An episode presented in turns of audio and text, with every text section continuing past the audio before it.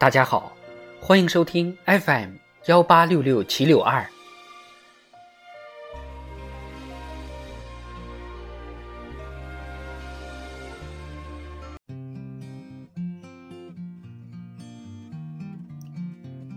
智慧人生，帮你开启生活的另一面。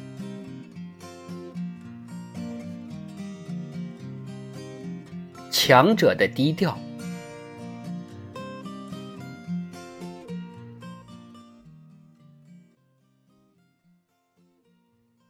人物类纪录片《时代我》第一集介绍袁隆平。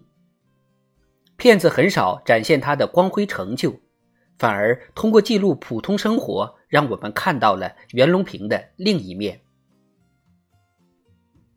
印象深刻的是袁老三位孙女首次出镜的场景，他们梳着相似的娃娃头，穿着朴素，言谈举止满是童真与质朴。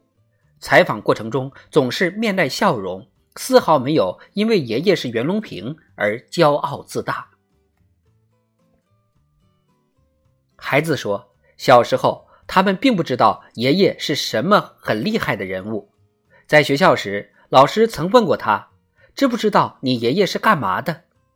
女孩却摇摇头说：“我爷爷是天天看天气预报的。”后来的课本上学到一篇。关于爷爷的课文，同学们纷纷投来羡慕的眼神。他们才发觉自己的爷爷跟别人不一样。一提到袁隆平，我们都会肃然起敬。作为享誉国内外的杂交水稻之父，农业领域的泰山北斗，他的研究成果养活了无数人，极大缓解了全球粮食问题，是名副其实的当代神农。如此有名望的人物，行事却极为低调。二十世纪六十年代以来，袁隆平把一生精力都献给了杂交水稻，因为他亲眼见证了恶福遍地、人如蝼蚁的三年自然灾害年代。能活下来的都是啃树皮、吃草根熬过来的。他深知，一粒粒粮食能救一个国家，也可以绊倒一个国家。从那时起，他一生最大的愿望就是让人类摆脱饥荒，让天下人都吃饱饭。在袁隆平的努力下，面前的难关一个一个被攻克，水稻亩产量也一次次增加。现在，中国人民都能吃饱了，世界上百分之五十的水稻田也种上了杂交水稻。今年。袁隆平已经九十岁高龄，却仍在工作，不断追求水稻产量的突破。即便已经举世闻名，身价千亿，但袁隆平始终淡泊名利，生活节俭，戴的是价格低廉的手表，穿着旧鞋子，衣服也就几十块钱一件。为了搞科研，袁隆平不住豪宅，不开豪车。把经费拿来做研究，国家奖励给他的青岛市国际院士港别墅也被改成了团队研发海水稻的科研室。一直以来，袁隆平下田地做实验很少坐车，都是骑自行车去的。后来年纪大了，身体越来越不方便，才购置了一辆不到十万元的车。袁隆平常说：“我不在家，就在试验田。”不在试验田，就在去试验田的路上。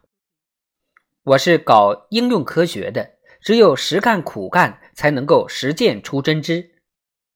正是这份质朴和坚定，让他在重重阻力和各种困难面前不灰心、不放弃。